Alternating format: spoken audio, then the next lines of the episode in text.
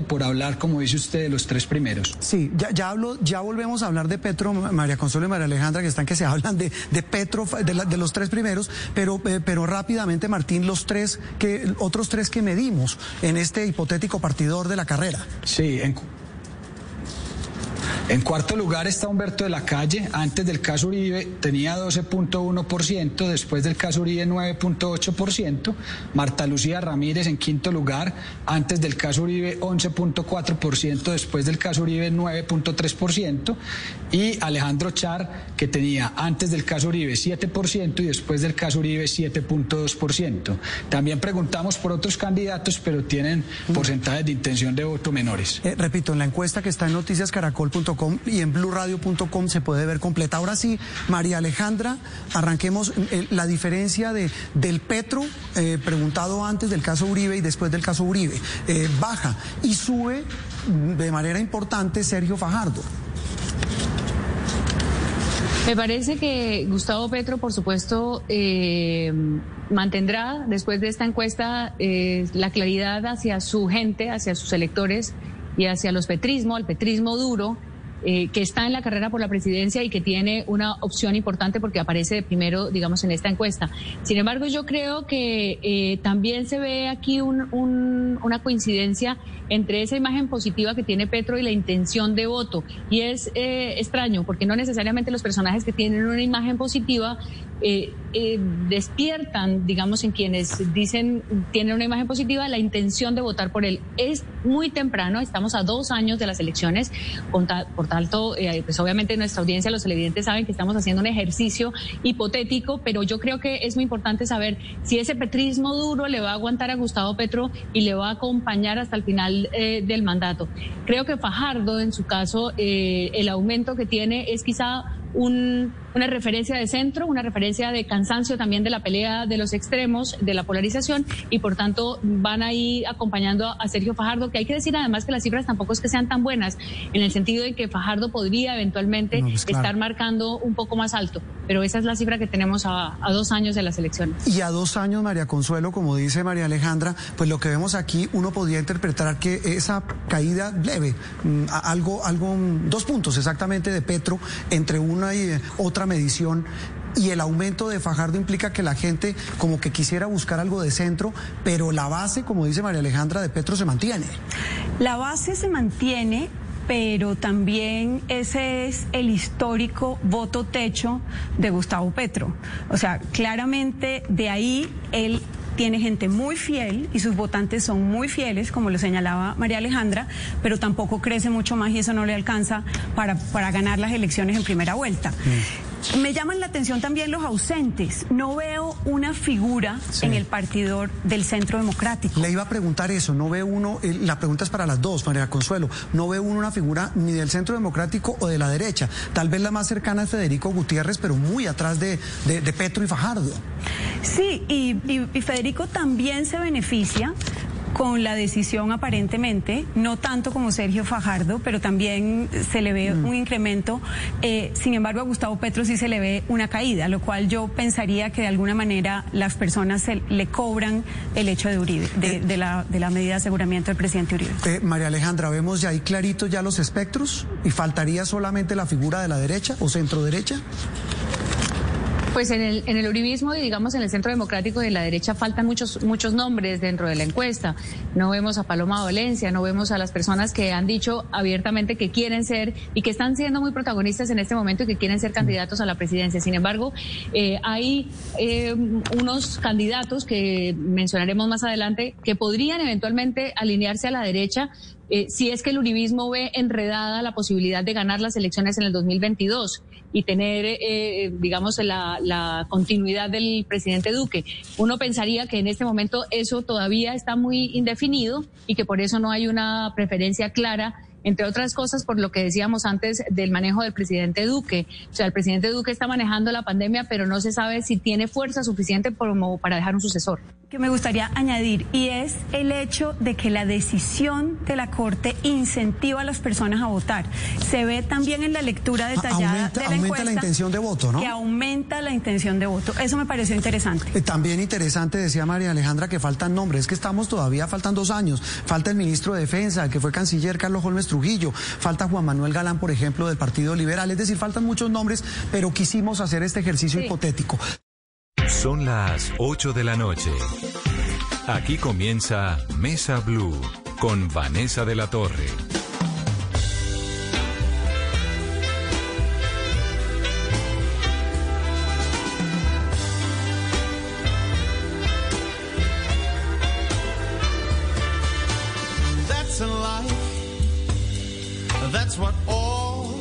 People say. You're riding high in April. You're shot down in May. But I know I'm gonna change that tune. When I am back on top in June. Muy buenas noches y bienvenidos a Mesa Blue, Mesa Blue de festivo. Hoy es lunes festivo y bueno, lunes de cuarentena, otro fin de semana atípico y otro día más para estar en familia, para cuidarnos, para mantener lo más guardados posible. Eh, mientras esta situación tan complicada pasa y volvemos a la vida cotidiana. Bienvenidos a Mesa 1.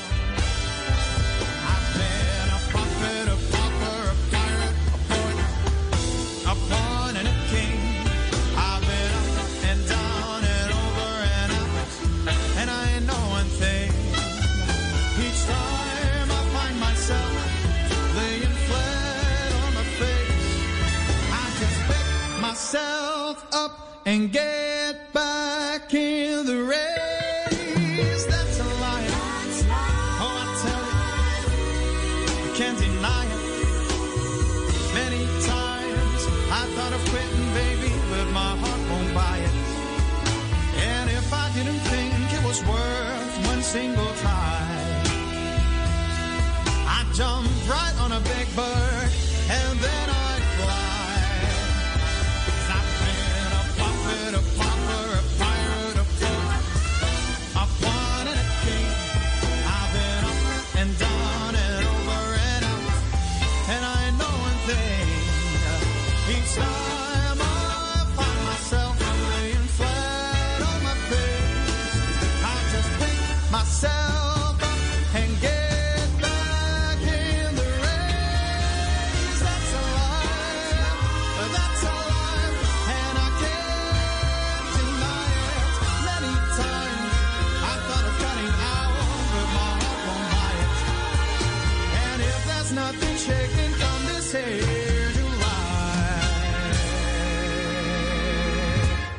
I'm gonna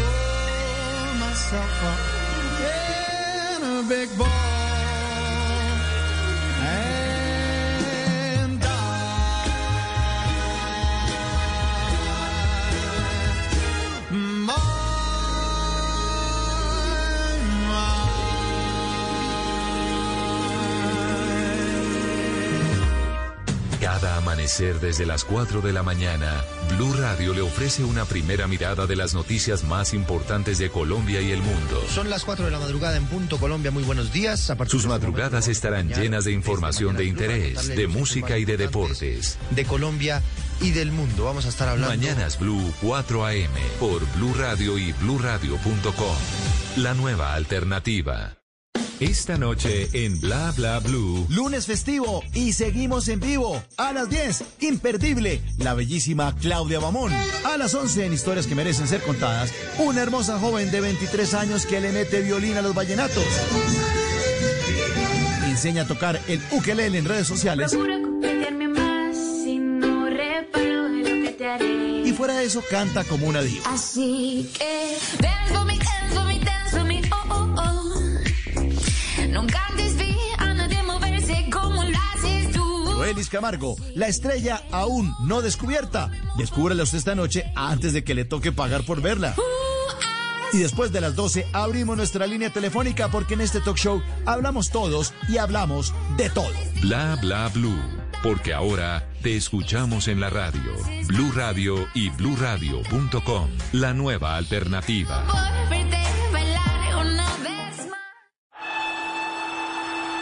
El balón venía para Faustino Aprila, con él está Altamirano.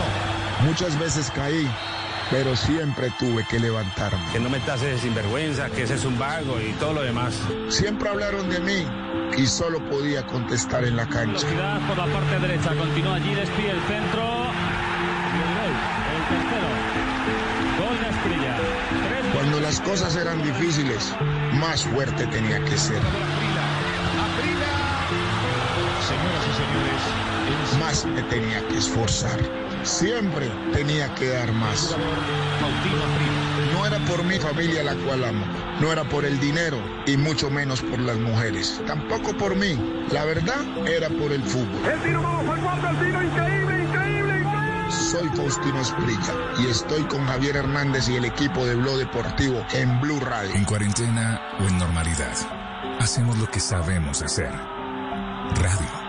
Blog Deportivo, lunes a viernes a las 2 de la tarde. Ay, Fausto, ven ya. Ya no más. Estoy en la radio. Blue Radio, la nueva alternativa. Son tiempos de cambios a gran velocidad. Ahora la humanidad habla de teletrabajo, compras en línea, conciertos por internet, banca virtual, emprendimientos y ciudades inteligentes. Para estar a la vanguardia, sintonízate con Blue 4.0, donde la economía digital y las industrias creativas son una excusa para conversar. Dirige Juan Manuel Ramírez, Blue 4.0, lunes a viernes de 9 a 10 de la noche en Blue Radio. La nueva alternativa. El mundo está en tu mano. Escúchalo. Noticias de Colombia y el mundo a partir de este momento. Léelo, entiéndelo, pero también opina, Con respecto a la pregunta del día. comenta, Yo pienso que ese código... critica, Y sí, pienso que... felicita. Vean que el pueblo lo está En respaldando. el fanpage de Blue Radio en Facebook tienes el mundo. Y un espacio para que compartas lo que sientes. Búscanos como Blue Radio en Facebook. Tú tienes mucho que decirle al mundo, porque en Blue Radio respetamos las diferencias. Blue Radio, la nueva alternativa. En esta incertidumbre que estamos viviendo por cuenta del coronavirus, es siempre importante escuchar voces que lo llenan a uno de optimismo, pero que además combinan de una manera muy acertada esa investigación científica, las medidas que se están tomando desde la salud, con la calma que sí o sí nos toca tener de alguna manera. Gabriel Mesa Nichols es el gerente general de la EPS Sura y me encanta saludarlo esta noche en Mesa Blue. Bienvenido, Gabriel. Vanessa, muchas gracias, un placer estar con ustedes, un saludo pues, a toda la mesa, eh, muy buenas noches, un saludo a todos los oyentes. Y un placer estar acá, como dices tú, pues compartiendo una visión eh, a partir de lo que está sucediendo, basada pues en, en evidencias. Y creo que es una visión que finalmente pues todos necesitamos estar optimistas y ver qué está pasando para poder tomar decisiones, para poder digamos pasar cada día, que cada día estamos más cerquita pues al final también de este episodio tan interesante de la vida que estamos viviendo en este momento. Esa es la parte que más me gusta. Le confieso que en una noche de estas de desvelo me encontré en YouTube una conversación suya y dije, esto hay que oírlo, porque la verdad es que, bueno, hay tanta angustia, eh, es tan, pues, impredecible, ¿no? Lo que ocurre que todo lo que le escuché me pareció muy, muy acertado y se lo quería compartir a los oyentes y por eso lo invité. Gabriel, tal vez quiero arrancar por un poquito de usted, digamos. Usted es el gerente de la EPS Sura, que ¿cuántos afiliados tiene Sura? ¿Como tres millones y pico, casi cuatro? Tres, sí, ya llegando a los 4 millones, 3 millones 800, 800 casi 3 millones 900 mil afiliados, sí señora. Sí, es una EPS es. pues que funciona, que es muy seria, pero además usted es artista plástico, ¿no? Así es, así es. Afortunadamente tengo esa, esa faceta de la vida que me permite también escape y me permite entender cosas de una manera distinta. Creo que todos, todos tenemos alguna forma de mirar la vida que nos permita eh, ponerle un poquito de color. Así es. ¿Y a qué horas hace arte con tanta ocupación en estos días? Pues yo hace tal vez 20 años me propuse todos los días trabajar en arte. Entonces normalmente antes de la pandemia yo me levantaba a la medianoche y trabajaba pues de 2 y a 3 de la mañana más o menos. Ahora en la pandemia me he dado por escribir precisamente como entendiendo y me puse a escribir un diario que empezó pues por allá en febrero que ya va llegando a las 900 páginas, pues donde recopilo artículos y cosas y donde finalmente pues esto que me ha permitido llegar como a, a tener ciertas claridades que me han dado por lo menos a nivel personal y a nivel empresarial la tranquilidad de saber dónde estamos y para dónde vamos. Entonces digamos que desde la pandemia pues eh, no mucha pintura, pero sí mucha escritura, que finalmente pues todo se conecta. Gabriel, ¿ese diario arrancó cuándo? Ese diario empezó con una carta que le empecé a escribir a mi papá, como, una carta del padre, como la de Kafka, pero esta es, digamos, una carta de, gratitud y no de recrimin- recriminación. Mi papá cumplía años el 5 de marzo y la carta la empecé a escribir como una semana antes, era como una especie de librito y finalmente el 5 de marzo, casualmente yo estaba en Bogotá, en una reunión de, del ministro, de Marta Ospina, planteando lo que iba a pasar eh, cuando llegara la pandemia a Colombia. En ese momento, inclusive, yo me acuerdo que fui a la reunión, éramos unas 200 personas, y yo pensaba, ¿será que sí iba a llegar? El primer caso, si se acuerdan, el primer caso en Colombia fue al día siguiente, el 6 de marzo. Pero fue precisamente como en ese momento que empecé y se juntó la carta al padre, pues con este diario que estoy escribiendo, que es bastante interesante. Y de lo que usted vio cuando arrancó ese diario, eh, ¿qué ha cambiado? Digamos, ¿qué pronóstico se hizo y qué se ha cumplido y qué no? Yo creo que han cambiado muchas cosas. Yo creo que lo que hemos aprendido, pues inclusive, y yo, yo en estos días hablaba con mi papá y le decía, si yo tuviera, porque yo me fui para la casa de ellos el 12 de marzo, y yo les dije, hasta aquí salieron ustedes, no vuelven a salir hasta que esto pase. Eh, mi papá tiene 83 años y mi mamá 81, están en buena salud, pero han tenido enfermedades como la mayoría de las personas de esa edad. Y entonces en estos días hablaba con ellos, les decía, si, si en marzo hubiéramos dicho esto va a durar cinco meses, hubiéramos pensado no somos capaces de resistirlo. Pues la verdad es que lo hemos resistido, la verdad es que creo que como sociedad hemos aprendido muchas cosas y yo tengo la firme convicción de que el mundo será mejor a partir de la pandemia. Sé que hay quienes piensan que será peor, pero yo creo que depende de nosotros también. Entonces creo que, pues uno, finalmente el conocimiento es el antídoto co- contra el miedo y creo que esta es una situación que obviamente a todos nos da miedo, pero a medida que vamos entendiendo, pues vamos teniendo más conocimiento, más capacidad de afrontar las cosas y precisamente mejor capacidad de tomar decisiones. Entonces lo primero, eh, el conocimiento, lo segundo, como la realidad y lo tercero, como puntos de comparación, que más adelante hablamos, por ejemplo, con la pandemia, la gripe española en 1918, que es un punto de referencia muy importante. Arranquemos por ahí, Gabriel, porque la pandemia de la gripe española creo que es una lección que nos deja ahorita, porque ellos se demoraron mucho tiempo en descifrarla, ¿no? En encontrarla. Ahorita ya pasa, no ha pasado ni siquiera un año, ya sabemos de qué se trata el coronavirus. ¿Cuáles son esos puntos de comparación que usted encuentra que dice estamos mucho mejor preparados de lo que estábamos hace, hace un siglo para enfrentar una situación como esta? Claro, la, la pandemia de 1918 pues era un, era un virus, H1N1, era un virus respiratorio que se demoraron 15 años en identificar el virus. O sea, se 15 murieron entre años, imagínense. 15 años. O sea, en 1933 se identificó el virus de la, de la gripe española. Eh, el primer virus se describió en 1899, pero el, el virus específico que causó la muerte entre, y escucha esto Vanessa, entre 50 y 100 millones de personas, ni siquiera se sabe cuántas se murieron, estamos hablando de entre 50 y 100 millones de personas en ese momento, se demoraron 15 años para encontrar el virus que lo había causado. Con otro tema que es muy importante, y es que esa, esa pandemia afectaba principalmente personas jóvenes, niños y adultos, digamos, entre los 18 y los 25 años. Entonces eso realmente es una catástrofe porque toda la fuerza productiva laboral era la que, la que más se afectaba, distinto a esta pandemia que afecta a las personas con comorbilidades, los mayores de edad y las personas, digamos, más débiles. Entonces digamos que hoy tenemos una ventaja importante y cuando miramos la mortalidad, pues vamos por los 700, tal vez 50 mil muertos este, en, esta pandemia comparado con 50 o 100 millones, pues indudablemente es un panorama distinto que nos permite pues entender que nos podemos parar de una forma diferente y que hoy, como tú decías, a la semana de la pandemia, o o sea, más o menos para allá por el 20 de diciembre, ya se conocía el material genético completo del virus, es decir, las 29 mil letras que, compor- que componen esa cadena de RNA o los 15 genes que lo componen, que eso es una ventaja increíble pues que tenemos hoy. Que eso le da uno mucho alivio porque decimos, bueno, la ciencia está también preparada como nunca antes para enfrentar un reto de estas dimensiones, ¿no? Totalmente. Y yo veo, pues, finalmente, pues yo, yo soy médico, entonces, digamos, me, me llegan los chats pues, los compañeros de la universidad y de, de muchas partes. Entonces uno ve los pesimistas y los optimistas y dice, no, la, la vacuna no va a salir, tal cosa, nunca hemos podido encontrar una vacuna en tan corto tiempo. Pero si tú piensas, también nunca había habido tantas compañías buscando una vacuna como la que hoy está, donde hay tal vez seis vacunas en fase 3, o sea, ya en la fase final, con distintos mecanismos totalmente, pues digamos, revolucionarios, basados en la ciencia de crear esa inmunidad. Entonces, también eh, no podemos usar el pasado para decir que el futuro será distinto. Yo creo que depende de nosotros cómo será el futuro y creo que sí podemos crear un futuro, pues precisamente a partir de, de todo lo que sabemos hoy, lo que estamos construyendo y de la ciencia que nos permite eh, tener un conocimiento aplicado muy, muy potente.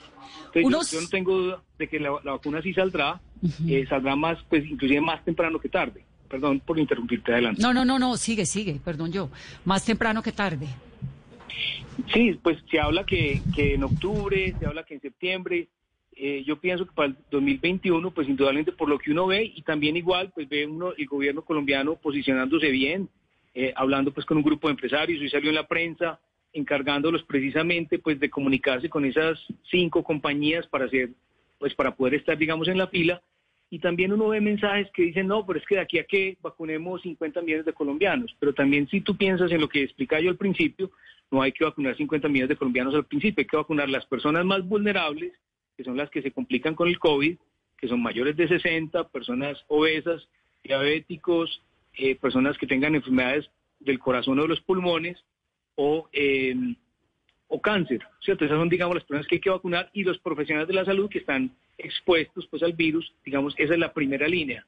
Yo tengo tres hijos, un hijo de 20, una hija de 18 y un hijo de 11.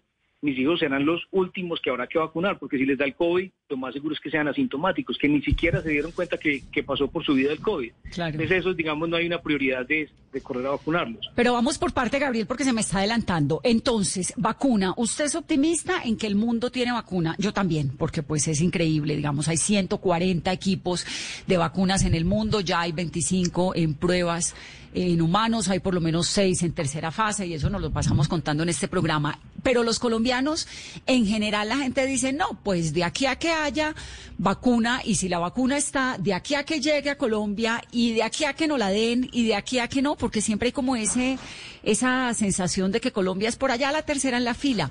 ¿Por qué tenemos que pensar los colombianos del común que el gobierno está haciendo algo para que nos lleguen las vacunas cuando correspondan, lo antes posible? Digamos, ¿por qué estaríamos nosotros al nivel de una potencia como Alemania en la recepción de vacunas?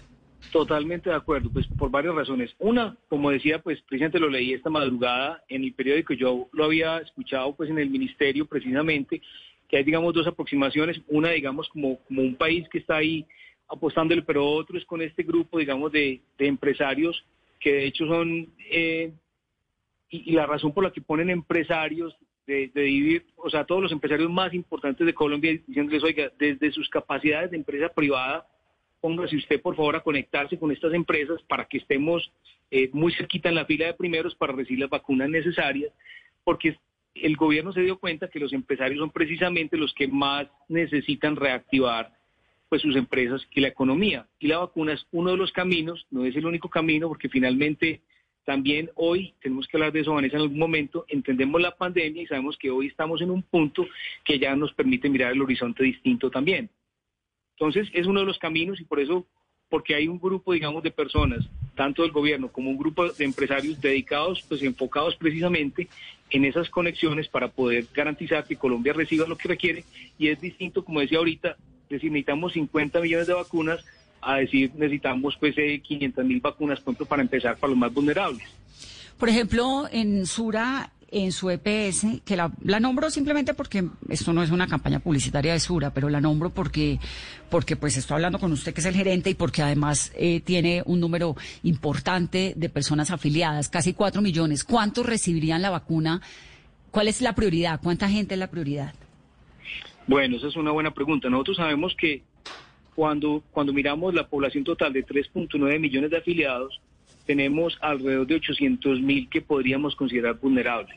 Y eso, pues, obviamente tiene grados distintos. Digamos, hay unos que tienen más comorbilidades, unos que son mayores, pero uno podría decir mayores de 60, que de hecho es, pues, un, corte, eh, digamos, pues, bajito, porque realmente sabemos que, el, riesgo del COVID aumenta con la edad, entonces es mucho mayor, pues, en 70, en 80, en 90 años, pero digamos, 60 es un, es un buen punto de corte. Entonces, estamos hablando de 800 mil personas, más los profesionales de la salud, ¿cierto?, que eh, que podrán ser pues en total, digamos, en las IPS propias y además pues podríamos estar hablando de unas eh, 10 mil personas más o menos, 10, 10 o 15 mil personas.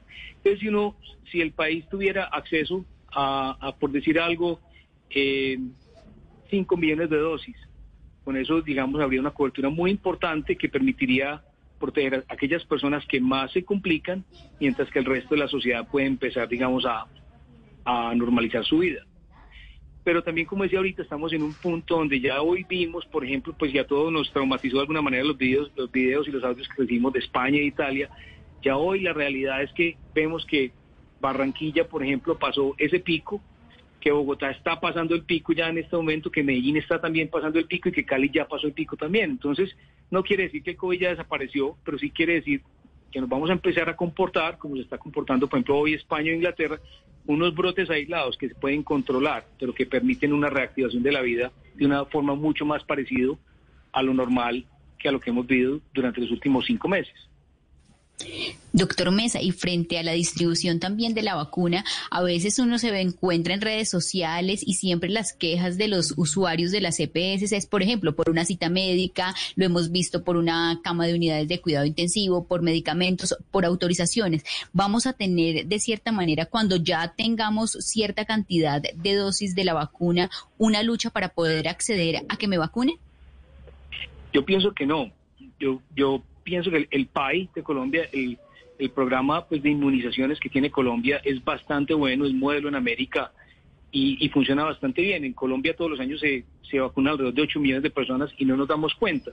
Y tenemos unas coberturas bastante buenas, pues digamos que, que hoy podemos estar orgullosos de eso. Yo pienso que esto, pues obviamente, supongo que se ha manejado a nivel central como debe ser, es decir, de, de ese mismo programa que funciona hoy identificando esas poblaciones que primero tenemos que cubrir. Y también hay un segundo tema que no voy a entrar en él, pero sí quise entrar más tarde, y es precisamente cómo este, esta coyuntura nos ha obligado a reinventarnos. Entonces, si a mí me dicen, solamente en Sura, hemos hecho alrededor de 5 millones de atenciones virtuales desde el 9 de marzo hasta el 9 de agosto, que son por WhatsApp, eh, por, la- por, la, por el app, por la línea de atención, por telemedicina, más de 2 millones de atenciones, 2 millones 126 mil 853 atenciones, que realmente antes de la pandemia, pues no sé, nosotros haríamos 10 mil atenciones, pues. Hoy estamos hablando de más de 2 millones 100 mil atenciones. Y, y antes, eh, si, si tú piensas, la salud antes era presencial, de pronto si no se podía presencial domiciliario y si no se podía virtual. Yo creo que la atención hoy será virtual, si no se puede virtual será domiciliaria y si no se puede será presencial. Yo creo que eso que llegó pues nos tiene que obligar a transformarnos, a vernos distintos, precisamente a tener un mundo donde no nos tengamos que desplazar para toda toda hora. Y Yo lo hablaba con mi con mi familia en estos días, cómo hubiera sido esta pandemia si no, si no existiera por ejemplo Netflix. Si hubiera habido que ir a, pues a, a, a Blockbuster o a Etavidor Río Claro, que era el que había en Medellín, alquilar una película, pues la pandemia hubiera sido distinta. Todos hemos aprendido pues con, con YouTube, con TED, con todas esas cosas que nos han permitido. Y creo que la No, también esto sin Internet. ¿Usted se imagina una pandemia sin Internet? Que es la de 1918, que no había teléfono, no había, pues no había nada, era una cosa muy, muy distinta a la que tenemos hoy. No había Exactamente. comunicación, no había nada. Ahora, usted, hay, hay varias cosas que estoy aquí anotando. Entonces, eh, optimismo, pues por el tema, por supuesto, de la vacuna. Y además creo que hay que confiar en el sistema de salud colombiano. El sistema de vacunación de Colombia es bastante acertado. Y uno, por lo que ve en ese Ministerio de Salud, la verdad es que pues hay un montón de gente muy comprometida, muy pila, preparadísimos, ¿no? ¿Qué tan preparado está, digamos, el gobierno desde la cabeza y desde el Ministerio de Salud para afrontar este drama que estamos viviendo? Claro, entonces yo, yo, yo conocí a Fernando Ruiz desde antes de, de ser viceministro eh, y lo conocía como un académico, como un estudioso del sistema de salud y como alguien que desde la epidemiología inclusive intentaba entender cómo mejorar y cómo acompañar, digamos, a, a los gobiernos de turno en la implementación de políticas. Después lo conocí como viceministro, esos cinco años que fue viceministro y fue, fue bastante bueno, o sea, bastante ecuánime, bastante, digamos, eh, enfocado pues en, lograr las cosas eh, y de bajo perfil. Y cuando lo nombraron mi- ministro, pues finalmente creo que él toda la vida de alguna manera se preparó para esto. Después tuve sorpresas muy agradables, como por ejemplo con el modelo de oxi- oxi- oximetría y oxigenoterapia que implementamos en Sura y que ya se volvió, digamos, un decreto para implementar en todo el país. Y él me dijo, te voy a, con- te voy a conectar con, Leonardo Regocés, una persona que yo no conocía. Cuando hablé con Leonardo, me dijo, no, yo soy médico, no sé qué, estaba precisamente en el África trabajando en esto, me vine para la pandemia. Es un tipo con una preparación que yo quedé como, wow, pues impresionante. La gente que se, se vino, pues, a ayudar y era tal vez la segunda o tercera persona que yo no conocía, que apenas simplemente le preguntaba, vení, vos qué hacías antes y me contaba de su historia yo quedaba era pues como con una sensación de humildad y decir, hay gente demasiado buena, demasiado comprometida haciendo pues lo, lo necesario por salir adelante. Entonces, yo creo que sí, creo que estamos en, en manos de, de como, como dirían pues tecnócratas, de personas estudiosas que quieren que las cosas salgan bien y que igual están poniendo todo lo necesario pues para que eso pase. Yo me siento bien acompañado y tranquilo por ese, por ese lado. Bueno, pues creo que todos los colombianos tenemos que hacer eso, ¿no? Como confiar un poquito en, en- nuestro sistema de salud y en qué vamos saliendo. Hacemos una pausa en esta conversación. Estamos hablando con el gerente general de la EPS Sura sobre los ciclos de la pandemia, sobre cómo ayudar al cuerpo, sobre qué viene, sobre cuándo va a terminar esto, sobre cómo empezó. Volvemos en breve.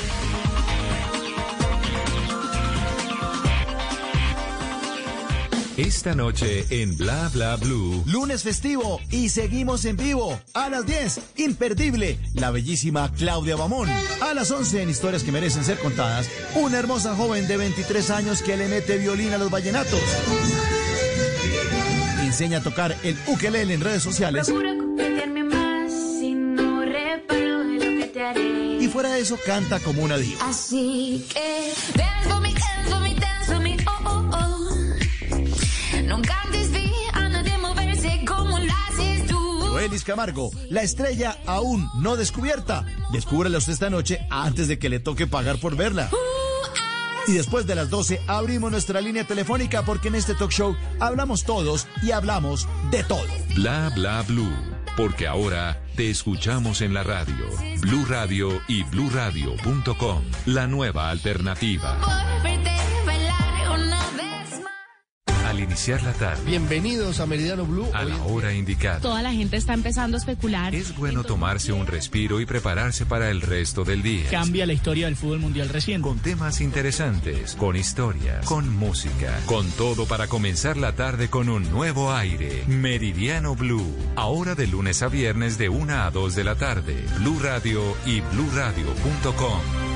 La nueva alternativa. Desde las 5 de la mañana. que se despierta esta hora. Néstor Morales. más importante de Colombia. Felipe El Zuleta. dato es que por primera Paola Ochoa. La cifra de Ricardo Ospina los integrantes del y un completo equipo periodístico y de opinión Habrá una cantidad. estarán trabajando para llevarles la información, la verdad, dicho el ministro. la noticia, el debate. Mañanas Blue, de lunes a viernes desde las 5 de la mañana, por Blue Radio y bluradio.com. La nueva alternativa. El mundo está en tu mano. Escúchalo. Noticias de Colombia y el mundo a partir de este momento. Léelo, entiéndelo, pero también opina, Con respecto a la pregunta del día. comenta, Yo pienso que ese código. critica, Y sí, pienso que. felicita. Vean que el pueblo lo está respaldando. En el fanpage de Blue Radio en Facebook tienes el mundo y un espacio para que compartas lo que sientes. Búscanos como Blue Radio en Facebook. Tú tienes mucho que decirle al mundo, porque en Blue Radio respetamos las diferencias. Blue Radio, la nueva alternativa. Continuamos en Mesa Blue. Estamos hoy con Gabriel Mesa Nichols, el gerente general de la EPS Sur. Entonces hay varias herramientas. La primera, pues la ciencia, la vacuna, el conocimiento de- de- del virus, la preparación del sistema de salud. Tal vez eh, yo le escuchaba a usted, Gabriel, hablar, y, y eso lo han implementado, el oxímetro. ¿Por qué es que es tan importante el oxímetro? ¿Por qué? ¿Qué es lo que han, han ido encontrando aquí en Colombia, que pues afortunadamente nos llegó más tardecito esta pandemia, que, hace el virus en el cuerpo y que uno puede casi que, que responder en la casa con un montón de herramientas muy elementales?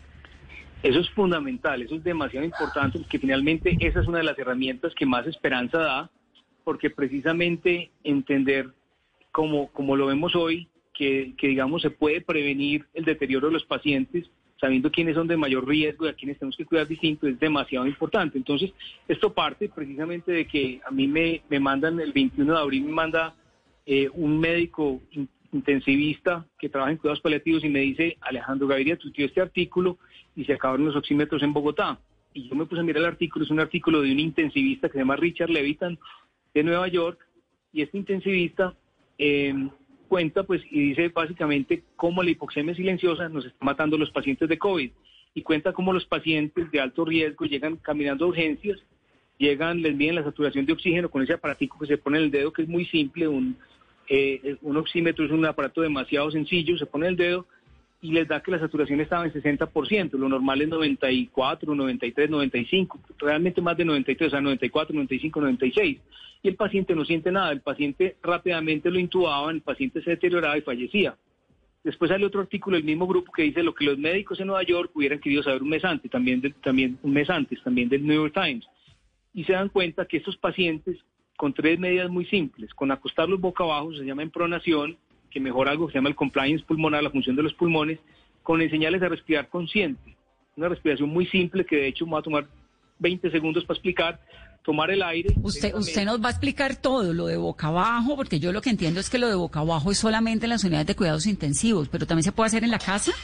Claro, claro, es, es no dormir boca arriba, sino dormir boca abajo y descansar de lado, que eso mejora de manera significativa la función pulmonar.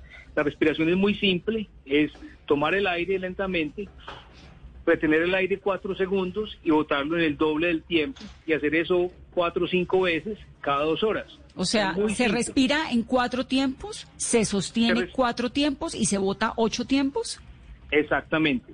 O sea, se respira lentamente, se guarda el aire cuatro segundos y se bota en ocho segundos, exactamente. Muy simple. Con esas ¿Cuántas dos veces medidas, seguidas, Gabriel? Cinco veces. ¿Cada, dos cuánto? horas. Cada dos horas. Cada ¿Y dos para horas. qué y para qué sirven las dos, el boca abajo y la respiración?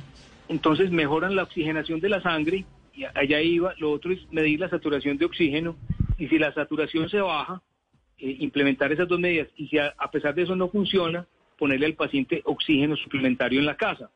Y ese oxígeno suplementario hace que precisamente la gente no se deteriore y la gente salga sin, sin, sin requerir una hospitalización. Entonces hoy, datos concretos de Sura, con un, un equipo increíble, de hecho me estaba comunicando con unas médicas que están de cara pues a, a estos pacientes acompañándolos, y, y van más de 18 mil pacientes, de los cuales solamente 600 han requerido oxígeno en la casa, eso es el 3.25%. Pero además de esos 18 mil pacientes, solamente se han hospitalizado 250 en el piso, eso es el 1.4%, par- el 1.4%, y solamente 60 de 18 mil han requerido unidad de cuidados intensivos, eso es el 0.32%, y solamente han fallecido eh, el 0.1%. ¿cierto? Eso es demasiado bajito. Entonces, eh, cuando y, el, mecanismo es muy simple, porque de hecho nos llegó a todos los médicos, nos llegaban videos que decían, oiga, el COVID no es una enfermedad de los pulmones, sino de la coagulación, y realmente para explicarlo de una manera muy simple a los oyentes, cuando la, sangre se desatura, se le sale el oxígeno, la hemoglobina, digamos que se vuelve pegajosa, por decirlo así, se atranca, se atranca, digamos, en los vasos pequeños, forma microcoágulos, esos microcoágulos producen que haya más daño por falta de oxígeno de las células, las células se revientan, se produce inflamación y eso produce más microcoágulos y se produce una cadena, un círculo vicioso. Cuando la, la sangre se mantiene oxigenada, la, hemoglobina circula, no se forman esos coágulos, no se dañan las células, no se produce inflamación y el paciente no se deteriora. Entonces, esta es una enfermedad que inclusive es muy interesante porque la gente se infecta el día 1, empieza los síntomas el día 5, se empieza a sentir mal el día 9 y va al hospital, la hospitalizan el día 11 y la intuban y fallece el día 17. Pero ese curso se puede cambiar cuando el paciente de riesgo se mantiene eh, monitoreado. Si se empieza a desaturar, se le pone oxígeno el día 9, no se siente mal, el día 10 y 11 no consulta al hospital porque está en su casa, bien acompañado. El día 12 está saliendo y el día 13 está fuera de peligro. Y ese es el curso de la enfermedad que hemos podido cambiar, que nos permite ser optimistas y decir, oiga, esto no tiene que ser como digamos se vivió en Italia y en España, sino que es un curso distinto que podemos cambiar con medidas muy tempranas, identificando otra vez mayores de 60, pacientes diabéticos, pacientes obesos, pacientes que, que tengan cáncer activo o pacientes hipertensos. Y esos pacientes, ah bueno, y con enfermedad del corazón y de los pulmones. Esos pacientes cuidarlos, ponerlos en un programa de monitoreo y si requiere mandarles el oxígeno tempranamente a su casa, que además es por cuatro o cinco días. Entonces, un, un último mensaje de, de este tema es que el mejor sitio para un paciente ser atendido es su casa, Claro. en la medida de lo posible, y por eso es tan importante esos dos millones de atenciones que hemos podido hacer, porque mantienen los pacientes en su casa y evitan que el paciente salga, infecte el señor del taxi, infecte el portero, infecte el camillero, infecte los médicos, sino que se queda en su casa bien cuidado y acompañado por sus seres queridos. Un paciente necesita oxígeno cuando la saturación está en cuánto? Oxígeno en casa. no- claro, cuando baja de 93%, pero la mayoría de los pacientes, inclusive esto es muy interesante, responden acostándose boca abajo y respirando conscientemente. O sea, la gran mayoría, por eso de 18 mil pacientes, solamente 600 han requerido oxígeno en la casa. Eso me parece importantísimo y se lo voy a repetir a los oyentes. Primero, boca abajo. Bueno, lo primero es el oxímetro. El oxímetro es un aparato simplísimo que se consigue además en cualquier lado, que bueno, tiene un costo como de 100, 100, 100 mil y pico de pesos. Eh, el que lo pueda adquirir, que lo haga, porque eso sí es como tener en la casa pues un, un médico que le va diciendo a usted el oxígeno, cómo lo tiene. Acostarse boca abajo, importantísimo por el aire, la cantidad de oxígeno que entra a los pulmones. Eso yo no lo había escuchado en la casa, Gabriel, pero lo hicimos un par de informes con Carolina en unidades de cuidados intensivos y obviamente es una práctica que están aplicando en el mundo entero, pero no sabía lo de la casa. Me parece importantísimo repetírselo a la gente. Boca abajo, acostarse, dormir boca abajo, pues, ¿no? Dormir boca abajo y descansar de lado, no boca arriba. Y descansar para un lado y luego para el otro. No importa qué lado sea. No importa qué lado sea. Y lo de la respiración, respirar en cuatro tiempos, sostener cuatro tiempos, soltar en ocho tiempos y hacer eso cinco veces seguidas cada dos horas para mejorar el cuerpo. Y si el oxígeno le baja de 93, 90, pues tiene que pedir oxígeno en la casa y, y Te voy a dar mantenerse. estas cifras. Para ciudades por encima de 2.000 metros de altura como Bogotá, 91 es, digamos, la cifra mágica. Para ciudades por debajo de 2.000 metros como Medellín o como la costa, 93%. Entonces en Bogotá se puede tolerar hasta 91% porque la saturación de oxígeno es más bajita precisamente porque la presión de oxígeno es menor. Perfecto. Bueno, lo de la coagulación de la sangre, hemos escuchado, y esto pues viene de la cárcel de Valledupar y de la Picota, donde en algún momento me enteré como periodista que estaban repartiendo agua panela con jengibre, que eso no le hace daño a nadie, limón y aspirina. ¿Tiene algún sentido lo de la aspirina por lo que nos explicaba de la coagulación de la sangre? Pues mucha gente sí, sí pregunta si, si puede tomar pues como aspirineta y realmente eh, pues lo que se ha visto es que como explicaba el mecanismo de la coagulación tiene que ver pues precisamente con la hipoxemia y con esa digamos eh, que la que la sangre se vuelve más pegajosa eh, que mencionaba yo antes. Entonces realmente pues la idea no es que todo el mundo tome se ponga a tomar aspirina precisamente porque también la aspirina pues produ- por un lado puede producir gastritis y problemas gastrointestinales pero si alguien tiene, digamos, una tendencia a sangrar, pues precisamente puede, digamos, empeorar eso. Entonces yo creo que una de las cosas es no automedicarse.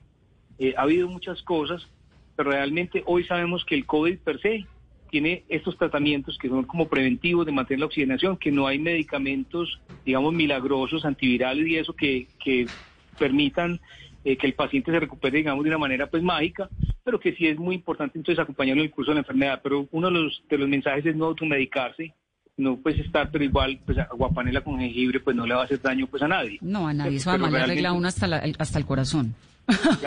Pero sí, la idea es que no todo el mundo tome, eh, pues tome aspirina porque realmente pues puede causar más problemas. También es importante entender que ya hoy se sabe, por ejemplo, que los pacientes que sí están en unidades de cuidado intensivos, por ejemplo la dexametasona, que es un medicamento para pacientes ya complicados, tiene unos, unos efectos importantes, es un esteroide que ayuda también a mejorar. Pero la idea no es que la gente se automedique con, con eso, ni mucho menos, porque eso no, no le va a ayudar y, y puede empeorar las cosas. Hay otro modelo que también es muy importante que quiero mencionar, Vanessa, y es que eh, también nos dimos cuenta que el paciente que está en la casa, que requiere, que requiere precisamente eh, oxígeno y que, que ya no está respondiendo con el oxígeno, que hay un paso intermedio antes de irse para el hospital, pues o para una unidad de cuidados intensivos, que son las unidades de cuidado respiratorio intermedio, que es ponerle como un CPAP, eso que usa la gente, por ejemplo, para la eh, para la gente que tiene pues hipoxia de sueño y todo eso, que es ponerle oxígeno a presión positiva, que también ha tenido resultados muy importantes y que es una de las razones, por ejemplo, que ha permitido que las UCI no se desborden en Colombia por la implementación de esas unidades de cuidado respiratorio intermedio que han permitido, pues, digamos, una salida muy, muy importante con resultados muy buenos también para los pacientes, que también da una esperanza bastante, bastante positiva. Esto todo es lo que usted llama optimismo basado en evidencia, ¿no? Que es saber todo lo que hay y mantener cierto nivel de optimismo. Hay otro tema muy importante y es que en todas las ciudades del mundo donde hemos visto que ya ha pasado el COVID, entonces decimos que en Milán o Madrid o Londres, vemos que el 88% de las muertes se concentran en un periodo de ocho semanas. Entonces, Barranquilla fue, digamos, la ciudad que más duro nos tocó. Al principio pensábamos que iba a ser Cartagena, pensamos que iba a ser Cali y esas ciudades se recuperaron. Y fue Barranquilla, digamos, donde llegó, donde llegó más duro. Y yo, yo me acuerdo que el, el gerente de Sura de Barranquilla es un tipo muy bueno, es un médico, muy buen ser humano. Y Ciro en su momento llegó a tener como desesperanza, como decir, yo no voy a aguantar esto. Le dije, Ciro, esto va a pasar, esto no, esto no va a ser eterno, ya estás en la semana 4, en la semana 5, ten un poquito de paciencia. Y Ciro después me decía, jefe, tenía razón, esto pasó y es muy distinto vivir esto desde, desde el optimismo basado en evidencia, a, a diferencia, digamos, del miedo pues apocalíptico de que esto no va a terminar nunca. Entonces, hoy vemos, por ejemplo, que Bogotá ya quizás están en esa semana 5, donde vemos ya, digamos, una inflexión, lo mismo Medellín, donde Cali quizás está en la semana 6. Entonces, eso da cierta tranquilidad, decir, esto está pasando esta ola, van a seguir rebrotes, pero los rebrotes se manejan de una manera distinta, como se están manejando hoy, por ejemplo, en España, que y como digamos Co- Colombia lo estaba haciendo bien, y los cercos epidemiológicos, encontrar cada caso, cercarlo, pero que permite ese optimismo de, de decir, ya pasó un aprendizaje importante, ya sabemos cosas muy necesarias, pero sabemos que también, digamos, pasó el peor momento, eh, porque aprendimos, pues, digamos, nos, nos supimos preparar.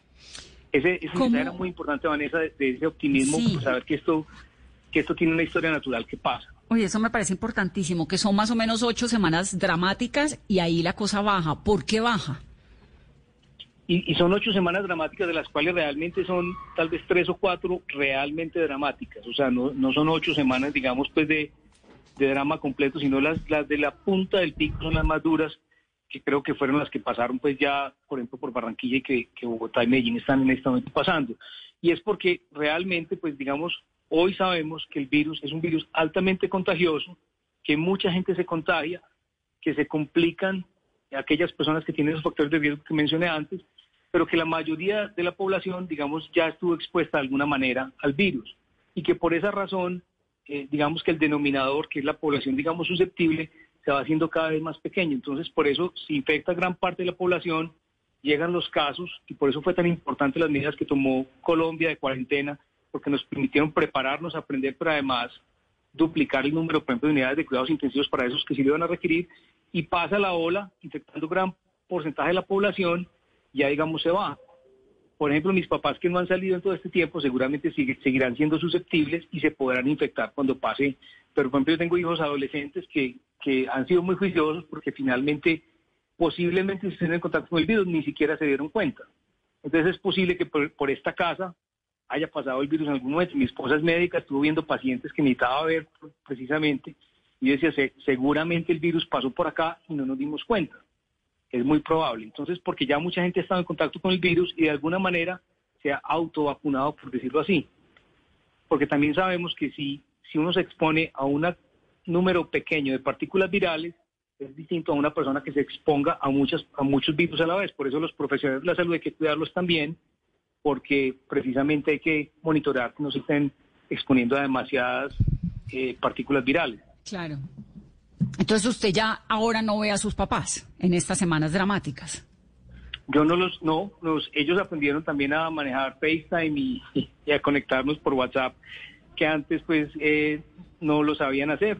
Y creo que todos hemos aprendido cosas increíblemente pues potentes que nos van a cambiar la, la forma de vivir. Entonces, realmente en el- hace tal vez tres semanas dije, por allá no vuelvo. eh, cuando pase este momento, pues volveré y, seguramente nos volveremos pues inclusive a encontrar cercanamente cuando sea el momento apropiado. Lo que no me queda muy claro y creo que es tan difícil de entender es por qué, decir, por qué es un pico y luego qué pasa. Es decir, sí, el pico obviamente pues es cuando hay un montón de gente contagiada, pero luego que se dejan de contagiar o qué es lo que ocurre. ¿Por qué, por qué esperaría uno que cuando sube la ola después tenga que bajar?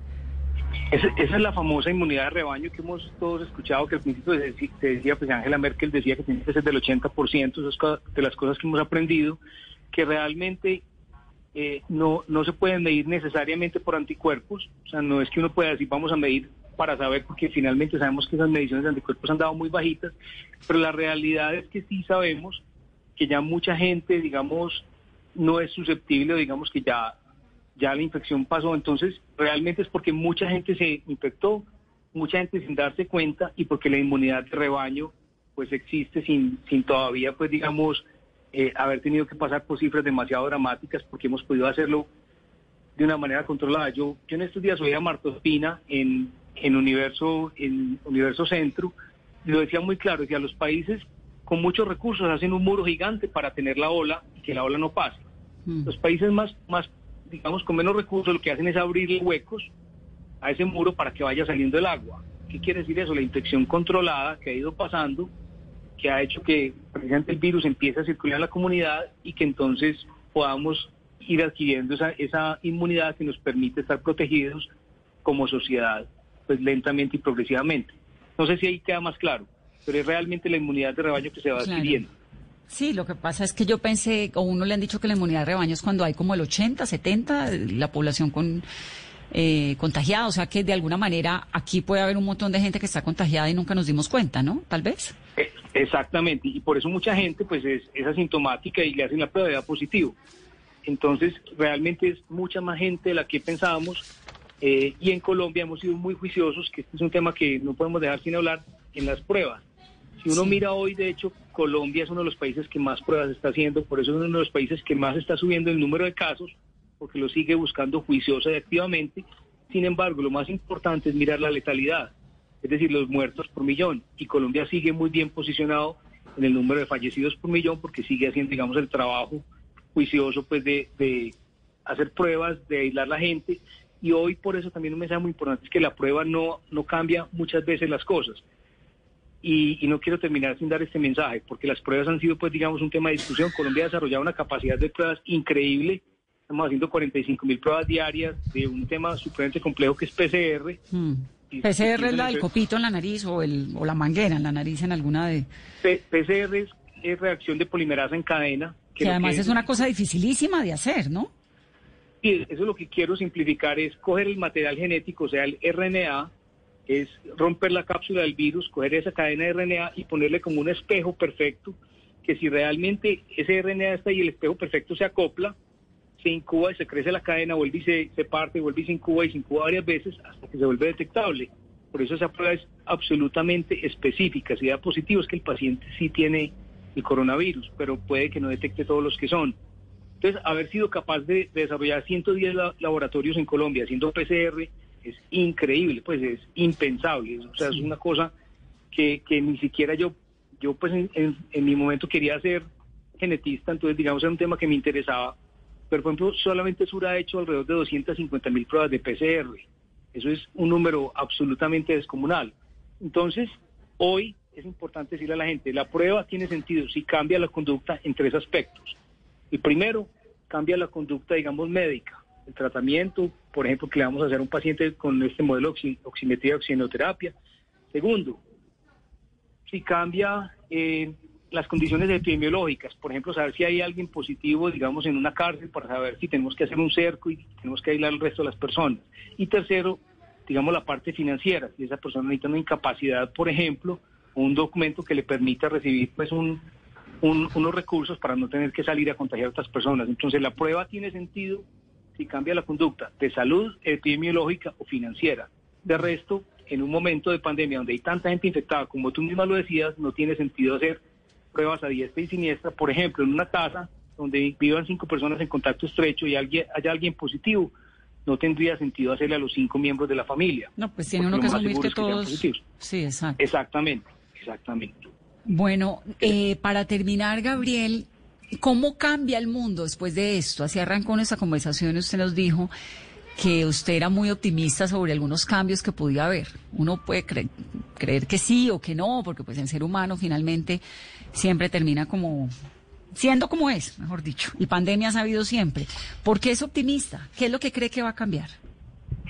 Pues pandemia sí ha habido siempre, pero la última gran pandemia fue hace 102 años, entonces digamos que el mundo no, no había estado pues expuesto a este tipo de pandemias hace mucho tiempo. Eso es lo primero. Lo segundo es que a todos nos ha cambiado la vida. Yo, por ejemplo, pues eh, pienso, oye, yo tengo más ropa de la que necesito. Yo sí necesitaré tanta ropa. Yo iba a Bogotá todas las semanas, una o dos veces a la semana. Yo sí tendré que volver a Bogotá a una junta de dos horas. Yo creo que no, o sea, yo ya la haré pues por Teams o la haré por, por Zoom o por donde la quieran hacer, pero, pero no vale la pena. Pues iré a Bogotá cuando tenga cinco o seis reuniones. Y yo creo que, que todos hemos aprendido que podemos vivir más simple, que somos muy frágiles como, pues como individuos y como sociedad, que tenemos que ser más humildes, es decir, que estamos, tenemos que aprender y estar dispuestos a aprender, porque finalmente también esto nos ha permitido entender que la vida es ya, tantas cosas que, que antes dábamos por sentado y que decíamos, qué bueno volver a abrazar a los amigos, qué bueno volver a abrazar a los papás, qué bueno volver a sentarse a tomarse un trago tranquilo con, con un grupo de, compañeros de la universidad o del colegio, lo que fuera. Y eso creo que nos va a permitir vivir más intensamente, nos va a permitir entender que la, la felicidad es una decisión y que podemos vivir desde la gratitud. Entonces yo sí creo que podemos ser más humildes, más compasivos, eh, más solidarios a partir precisamente de lo que nos está enseñando este virus. Yo no creo pues que el virus haya llegado necesariamente para enseñarnos, pero yo sí creo que, que el mundo como iba no iba bien, que estábamos consumiendo mucho más de lo que podíamos regenerar en el mundo y que tenemos que ser más cuidadosos, inclusive en ver como sociedad cómo nos, nos miramos como un ecosistema sostenible. Y lo mismo como sistema de salud, por ejemplo. Pues Gabriel, me da mucho gusto tenerlo en este programa, escucharlo. Me tenía esta conversación pendiente y le da uno, va cogiendo uno como un poquito de ánimo, ¿no? Creo que los datos que nos dio, las claves, todo esto de enseñarnos un poquito a lidiar, de comprender la dimensión de esta tragedia que estamos viviendo, entender que termina, creo que eso es importantísimo, saber que en algún momento pues va a bajar, ¿no? Que no nos vamos a quedar en este dramatismo para siempre. Gracias por estar aquí esta noche en Mesa Blue. Con mucho gusto, Vanessa. Yo estaba mirando gráficas precisamente de esta semana y definitivamente las, las gráficas son optimistas en términos de dónde estamos en la pandemia. Yo creo que tenemos y que ya tenemos que pensar es como sociedad cómo nos reinventamos, porque creo que el momento de reinventarnos es precisamente a partir de este momento. Muchas ¿Ya gracias. casi, va- ¿Ya casi termina? Sí, sí, ya, ya, pues por lo menos esta primera fase de este pico, sí señora, ya estamos, ya uno puede ver que Barranquilla ya está en una situación muy distinta y que Bogotá, Medellín y Cali también están, digamos, en el punto de inflexión donde, donde podemos entender que vamos bajando, sí señora. Bueno, muy bien. Un abrazo grande, gracias por estar con nosotros. Es Gabriel Mesa, que es el gerente general de la EPS Sura, en esta noche en Mesa Blue, para explicarnos todo eso que a veces no comprendemos. Gracias por acompañarnos. Feliz noche.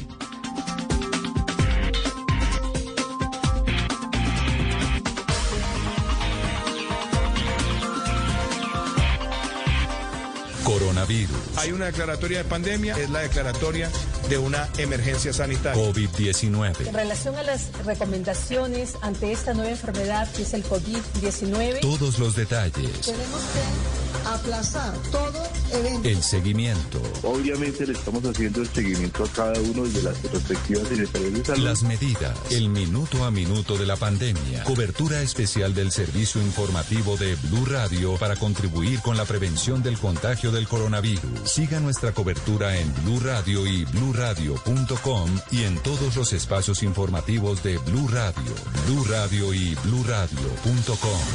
La nueva alternativa. El balón venía para Faustino Aprila, con él está Altamirano.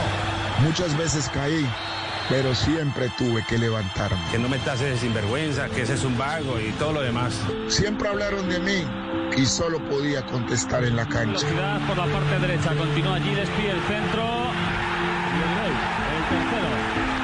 Gol de Asprilla. Tres Cuando las cosas eran difíciles, más fuerte tenía que ser. Más me tenía que esforzar. Siempre tenía que dar más. No era por mi familia la cual amo, no era por el dinero y mucho menos por las mujeres. Tampoco por mí. La verdad era por el fútbol. Soy Faustino Esprilla y estoy con Javier Hernández y el equipo de Blog Deportivo en Blue Radio. En cuarentena o en normalidad, hacemos lo que sabemos hacer. Radio. Blog Deportivo, lunes a viernes a las 2 de la tarde. Ay, Fausto, ya. Ya no más. Estoy en la radio. Blue Radio, la nueva alternativa. Son tiempos de cambios a gran velocidad. Ahora la humanidad habla de teletrabajo, compras en línea, conciertos por internet, banca virtual, emprendimientos y ciudades inteligentes. Para estar a la vanguardia, sintonízate con Blue 4.0, donde la economía digital y las industrias creativas son una excusa para conversar. Dirige Juan Manuel Ramírez. Blue 4.0, lunes a viernes de 9 a 10 de la noche en Blue Radio. La nueva alternativa. Dígale no a las noticias falsas. Evite los medios anónimos e irresponsables. En tiempos de emergencias y de incertidumbre, es fundamental la información verificada y confiable. Los medios de comunicación formalmente establecidos, por su profesionalismo y responsabilidad, son el antídoto más eficaz contra las noticias falsas y la desinformación. Infórmese por la radio y la televisión a toda hora, con los rostros y las voces que usted conoce y confía. Fue un mensaje de la Asociación Internacional de Radiodifusión, AIR. Voces y sonidos de Colombia y el mundo en Blue Radio y bluradio.com, porque la verdad es de todos. Son las 9 de la noche. Mucha atención. Adam Boller, presidente de la Corporación Financiera de Desarrollo Internacional de los Estados Unidos, anunció un nuevo plan Colombia para generar, dice él, más empleo en el campo colombiano. Los detalles, Estefanía Montaño.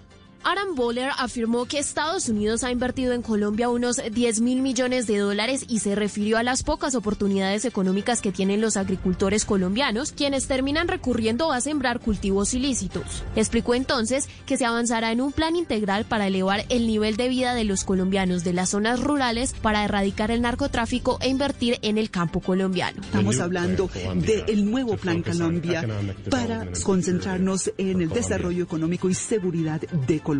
Llevamos la ayuda a un próximo nivel. Se va a concentrar en tomar la actividad contra el narcotráfico e invertir en empleo y proyectos en el campo colombiano. El director ejecutivo de la Corporación Financiera de Desarrollo Internacional también dijo que en las próximas dos semanas se evaluará este nuevo Plan Colombia para hacer anuncios adicionales de inversiones y continuar con el desarrollo de los proyectos de agricultura y así generar más empleo en el campo de Colombia. Estefanía, gracias. 9 de la noche, un minuto. Ante la controversia en Bogotá debido a la prohibición en la venta de utensilios de aseo, preservativos, revistas en algunos almacenes de cadena ubicados en localidades con cuarentena, el distrito está aclarando esta noche que solo está restringida, mucha atención, la venta de licor en la capital. Los detalles y la explicación, José Luis Pertus. Hola Juan Esteban, buenas noches. Pues el distrito acaba de aclarar a través de la circular 027 de 2020 que solo hay restricción en Bogotá para la venta de bebidas alcohólicas en localidades con cuarentena. Los establecimientos de comercio que venden alimentos, productos de primera necesidad, elementos de aseo y medicamentos pueden abrirlos sin ninguna restricción, lo explica el secretario de gobierno Luis Ernesto Gómez. Algunos eh, almacenes interpretaron eh, que no era permitida la distribución de artículos como preservativos o cepillos de dientes, malentendido eh, que rápidamente aclaramos con almacenes de cadena Éxito, Carulla y otros y a través de FENALCO buscamos aclarar esta situación. La Secretaría de Gobierno hizo esta aclaración debido a la polémica hoy en la que algunos almacenes de cadena, sobre todo en la localidad de Usaquén, no permitieron la venta de utensilios como aseo y otros productos en la ciudad de Bogotá. 9 de la noche, dos minutos, a 37.938 llegó la cifra de personas con COVID-19 en el Valle del Cauca. Según el reporte del Instituto Nacional de Salud, se reportaron este lunes 19 muertes en el departamento. Natalia Perea.